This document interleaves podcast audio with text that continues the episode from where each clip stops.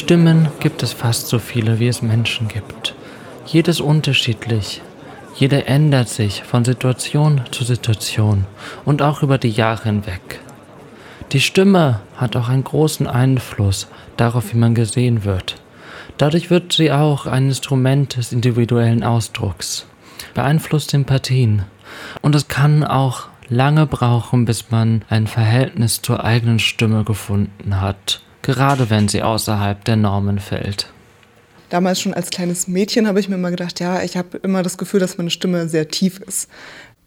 Aber ich habe mich eine Zeit lang auch ein bisschen, also nicht dafür geschämt, aber es war mir immer ein bisschen unangenehm, weil ich auch das Gefühl habe, dass ich eine recht laute Stimme habe, äh, die auch ja sehr voll ist und viel Präsenz hat. Ähm, aber mit den Jahren habe ich auch gemerkt, dass ähm, mir das gar nicht unangenehm zu sein braucht und äh, ja, dass das auch von Vorteil sein kann, eine laute Stimme zu haben und auch eine etwas tiefere Stimme zu haben. Oh Lord, won't you buy me a Mercedes Benz? Dass mir nämlich in meiner eigenen logopädischen Ausbildung gesagt wurde, dass ich zu hoch sprechen würde. Und das war für mich ganz seltsam, weil ich nie Probleme hatte mit meiner Stimme. Ich hatte nie Probleme gehört zu werden oder so. Und dann hat mir plötzlich jemand gesagt, Sie sprechen zu hoch. Und das war für mich ganz schlimm. Das hat mich auch jahrelang noch beschäftigt, dass ich dachte, ja, äh, spreche ich jetzt schon wieder zu hoch? Wirke ich dadurch jünger, als ich bin? Also das hat mich sehr beschäftigt und da habe ich dann auch nochmal dadurch gemerkt, wie, ja, wie doll die Stimme eben Teil auch der Identität sein kann. Und wenn das von jemand anderem in Frage gestellt wird, was das dann mit einem macht und wie lange einen das auch beschäftigen kann, gerade wenn man eben seine Stimme sehr viel benutzt oder wie ich in meinem Job einfach die ganze Zeit auch einsetzen muss. Das war Maria Wilde. Sie ist Logopädin und konzentriert sich vor allem auf die Stimmbildung für Transmenschen. Sie hat auch eines der ersten fachliterarischen Werke zu diesem Thema veröffentlicht. Eine logopädische Behandlung habe ich auch genossen, um eine weiblichere Stimme zu erreichen. Aber ich habe mich irgendwann gefragt, warum überhaupt die Stimme geschlechtlich kodiert ist und warum es so wichtig ist, dass man mit der Stimme auch passen kann und sozial auch als die gesehen wird, in meinem Fall, die ich auch bin. Und trotzdem kann Stimmhöhe nicht alles sein. Eine Stimme hat Melodie und Charakter, der darüber hinausgeht. Dr. Fuchs, HNO und Facharzt für Sprach-, Stimm- und kindliche Hörstörungen gab mir dazu einen sehr guten Einblick, was eine Stimme Stimme macht.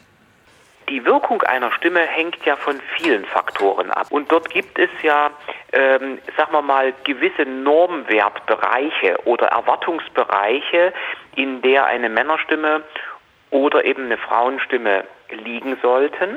Grundsätzlich ist es ja so, dass wir mit unserer Stimme, wenn wir normal sprechen, also eine normale Gesprächslautstärke von ungefähr 65 Dezibel haben und auch, sagen wir mal, nicht emotional sprechen, dass wir da auf einer bestimmten Frequenz uns bewegen, die auch sehr stabil ist. Also die kann sich zwar im, im, Lebensverlauf ändern, aber im Prinzip ist sie doch sehr stabil. Und letztlich wird die festgelegt durch die Länge unserer Stimmlippen innerhalb des Kehlkopfes. Also im Kehlkopf befinden sich kleine Strukturen, die heißen Stimmlippen. Die sind wirklich so lippenartige Strukturen, die von der Seite in den Kehlkopf hineinragen. Und wenn der Luftstrom aus der Lunge kommt und diese zum Schwingen bringt, dann erzeugt äh, es dort einen primären Kehlkopfschall. Also das ist der Ort, wo unsere Stimme letztlich entsteht, im Kehlkopf. Und es hängt von der Länge der Stimmlippen, natürlich auch von ihrer Spannung ab, auf welcher Tonhöhe wir dabei sprechen oder eben auch singen. Und wenn man aufgefordert wird, ganz entspannt von 21 an aufwärts zu zählen, ich mache das mal so 21, 22, 23, 24, 25, das ist so ungefähr meine mittlere Sprechstimmlage, sagen wir, auf der ich spreche. Wie groß unser Kehlkopf wird und konsekutiv, wie lang unsere Stimmlippen dadurch sind, das ist letztlich biologisch determiniert, also eigentlich genetisch determiniert. Das wird auch vererbt.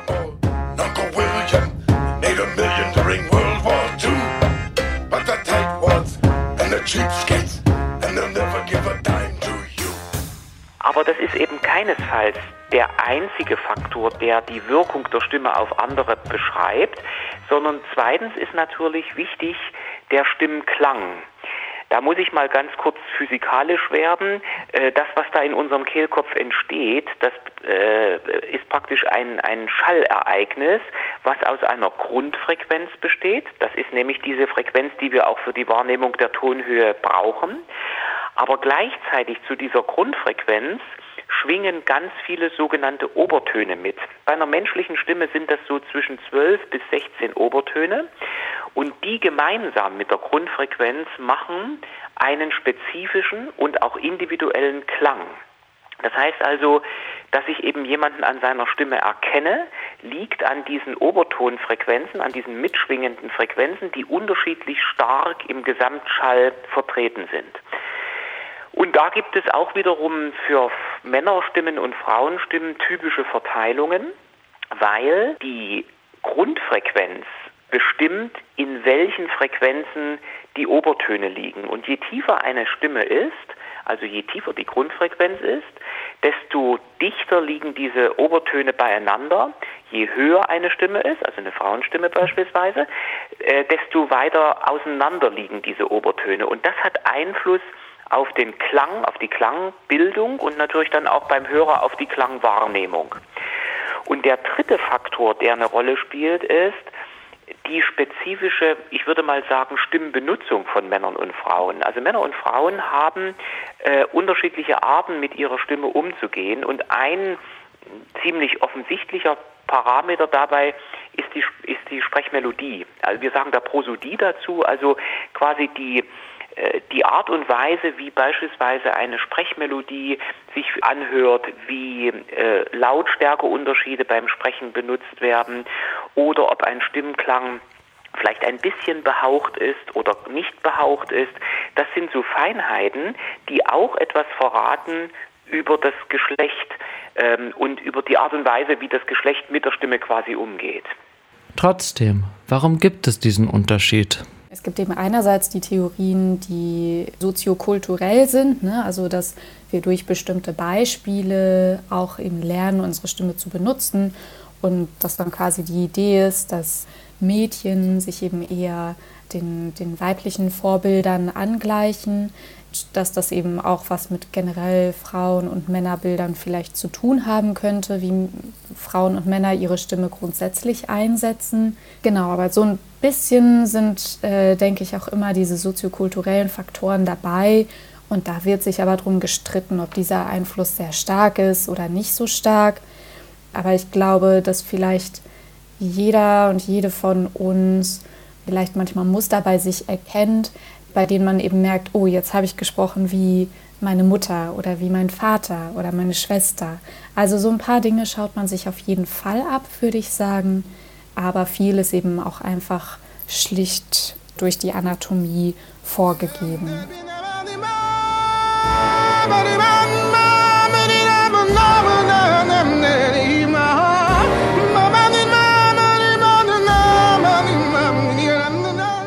Auf eine Art können Menschen sexuelle Attraktivität auch hören. Es gibt auch Studien, die für größere soziokulturelle Einflüsse sprechen. Wenn man viele Menschen untersucht, also dann ist es so, dass die gleichgeschlechtlich liebenden Menschen typischerweise dem anderen Geschlecht angepasst sind. Also praktisch gleichgeschlechtlich liebende Männer sprechen tendenziell höher als gegengeschlechtlich liebende Männer. Und umgekehrt ist es bei den Frauen.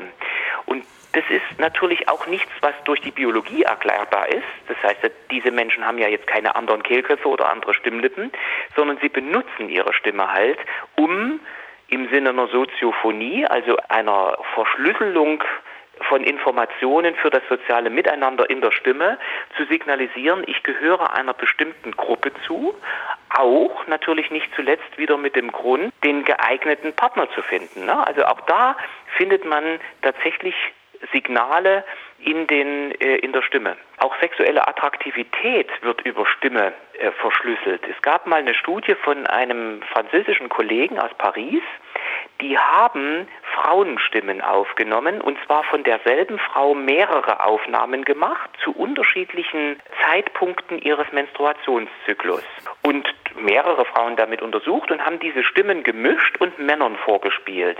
Und die Männer sollten heraushören oder sollten sagen, welche Frauenstimmenaufnahmen für sie sexuell am attraktivsten sind.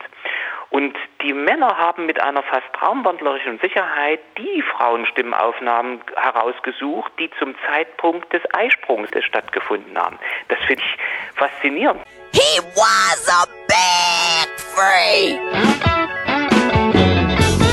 I used to beat him with a turquoise chain. Yeah. Natürlich sehr faszinierend, was alles in einer Stimme mitschwingen kann. Und es lässt auch irgendwo vermuten, dass viel von dem, was Stimmen unterschiedlich macht, einfach auch nur der Fortpflanzung diente. Es gibt auch sogar die Theorie, dass tiefe Stimmen mehr Sicherheit bedeutet haben. Denn wer tief spricht, ist auch groß und meistens auch damit stark und damit ein guter Partner, der ihn beschützt. So etwas brennt sich tief in das Unterbewusstsein ein. Ob das nun stimmt, sagt auch Dr. Fuchs, wird natürlich stark diskutiert. Und ob auch Stimme überhaupt so stark an Geschlecht gebunden sein muss, ist natürlich auch zu hinterfragen. Ich glaube oder hoffe, dass sich da ja schon immer mehr auch verändert, also dass ähm, immer akzeptierter wird, dass, äh, ja, dass Menschen insgesamt eben auch verschiedene Möglichkeiten haben, ähm, ihren individuellen Genderausdruck zu repräsentieren, sei es jetzt die Kleidung oder eben die Benutzung der Stimme oder ähm, die Art und Weise, wie man sich bewegt.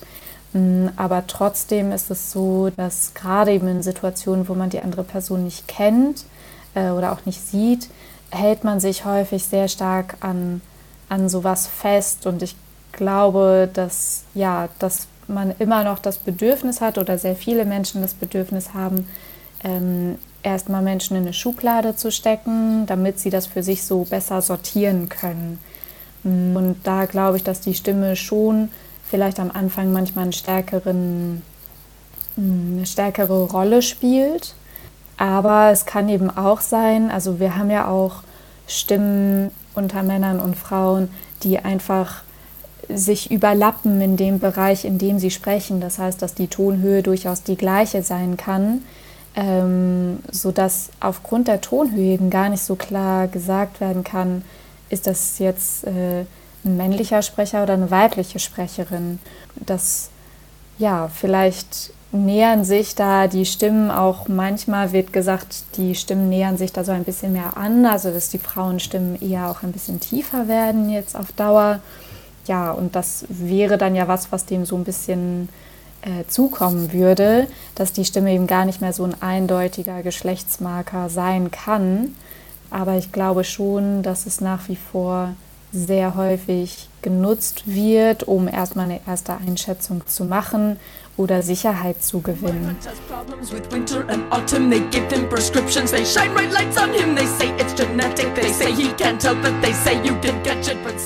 Eine Pubertät mit Testosteron macht es doch leider manchmal nötig, eine Stimmbildung durchzugehen, um sozial zu passen und quasi eine erfolgreiche Transition zu erreichen. Wenn der Wunsch im Rahmen eines Transitionsprozesses von Mann zu Frau geht, eben das medizinische, Stimm, stimmwissenschaftliche Problem darin besteht, dass eine Reduktion des Testosterons im Körper nicht dazu führt, dass die Stimme höher wird, weil der Kehlkopf ja nicht wieder kleiner wird.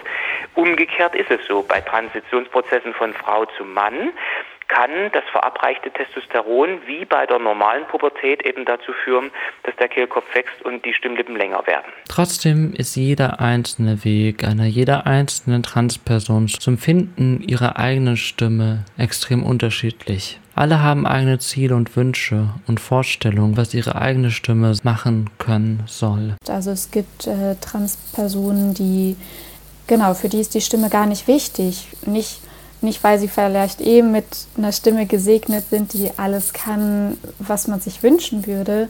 Und sie quasi alleine dahin kommen, dass sie für sich den richtigen Gender-Ausdruck äh, finden, sondern für manche ist es, ist es einfach nicht so ein wichtiger Baustein, glaube ich. Andere wollen aber vielleicht auch gar nicht so, ja, dass, dass man jetzt von außen sagen würde, das wäre jetzt eine 100% überzeugend weibliche Stimme, wenn ich jetzt nur die Stimme hören würde, sondern es geht ja immer darum, dass es zur Person passt und auch zur Persönlichkeit passt. Und deswegen, ja, finde ich, dass es wechselt sehr doll und man muss dann auch manchmal gucken, was überhaupt möglich ist. Ne? Also mit manchen Menschen ist es dann auch gar nicht möglich, vielleicht so weit zu kommen, wie man sich das als Team dann quasi am Anfang vorgestellt hat, weil man dann merkt, ah, okay, da sind schon, schon ein paar Grenzen und da kommen wir vielleicht nicht so weit, wie wir es gehofft hatten, aber dann auch zu merken, hey, es ist vielleicht auch okay und es passt jetzt so, wie es ist und ja, genau. Und andere sind aber ganz, ja, wollen es wirklich absolut super, super perfekt haben und machen vielleicht manchmal dann auch erst Logopädie, gucken, wie weit sie kommen und wenn sie dann noch nicht glücklich sind, ziehen sie vielleicht sogar in Betracht, noch eine Operation an der Stimme machen zu lassen, was dann ja auch nochmal ein großer Eingriff ist. So ist es ganz individuell. Wir dürfen immer nicht vergessen, dass doch die Stimme ein ganz wichtiger Teil unserer Persönlichkeit ist, mit der wir auf andere Menschen wirken. Das lateinische Wort personare, wo ja die Person drinsteckt, das heißt wirklich übersetzt durchklingen. Also wir durchklingen mit unserer Stimme auch ein Stückchen mit unserer Persönlichkeit andere Menschen und verschlüsseln mit unserer Stimme ganz viele Informationen über uns selbst, ne? auch, auch emotionale Informationen. Ne? Wir, wir hören ja an der Stimme eines Vertrauten oder auch einer nicht so bekannten Person, ob die oder derjenige traurig ist oder wütend oder beruhigt oder aufgeregt. Das, das können wir alles entschlüsseln aus der Stimme.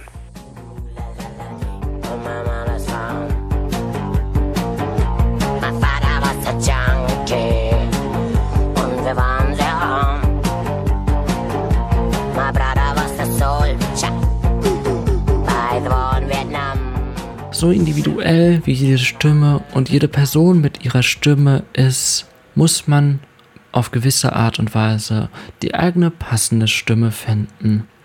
Die Logopädin Maria Wilder konnte das auch bei ihr selber beobachten, aber hat einfach auch allgemein ihre Stimme mehr lieben und respektieren gelernt. Und ich glaube, dass es tatsächlich einfach dadurch, dass ich älter geworden bin und dann ja auch noch ja, einfach erwachsener geworden bin und dadurch noch mehr ein eigenes Standing entwickelt habe als Person, dass dadurch meine Stimme auch automatisch noch ein bisschen tiefer geworden ist. Das ist auch total normal. Die Stimme verändert sich einfach im Laufe des Lebens. Und dass ich dann aber irgendwann angefangen habe, mir zu sagen, nee, meine Stimme ist okay. Ähm, ich habe keine Probleme mit meiner Stimme. Ich genau habe äh, genau, ich kann alles machen mit meiner Stimme, was ich will und das ist entscheidend. Nicht, ob sie zu hoch ist oder zu tief, weil das irgendjemand anderes sagt. Für mich funktioniert sie und das ist der entscheidende Punkt. So habe ich mit meiner Interviewpartnerin Maria Wilder doch einiges gemeinsam. Auch ich musste erstmal meine Stimme so lieben lernen, wie sie ist. Ich bin eine männliche Pubertät durchgegangen. Dadurch ist meine Stimme sehr viel tiefer gewesen als der sogenannte Normbereich und ich wurde wegen ihr viel misgendert. Ich habe Stimmtraining gemacht, aber irgendwann musste ich feststellen, dass ich meine Stimme so wie sie ist gerne verwenden will. Ich glaube, irgendwann muss man eben für sich entscheiden, okay, versuche ich dem gerecht zu werden, was andere erwarten, nur damit andere mich richtig lesen können, oder gucke ich jetzt auch einfach, was passt zu mir. Versuche ich mich vielleicht auch ein bisschen damit zu entspannen und darauf zu vertrauen, ich werde schon das Richtige finden. Es ist nur ein kleiner Bestandteil, mit der eigenen Stimme glücklich zu sein. Sei sie dann nun tiefer oder höher als das, was man erwartet bei einer jeden Person. So gehört es auch im Umkehrschluss dazu, dass man die eigene Stimme finden muss die Stimme, die zu einem passt und die wirklich auch zeigt, wer man ist und wie man fühlt. Also auch den richtigen Gender-Ausdruck mit sich bringt. Höhe ist dabei nicht nur eine Sache, wie Dr. Fuchs und Maria Wild erklärten, so dass eine jede Person unzählige Möglichkeiten hat, ihre Stimme so zu verwenden, wie sie sie mag.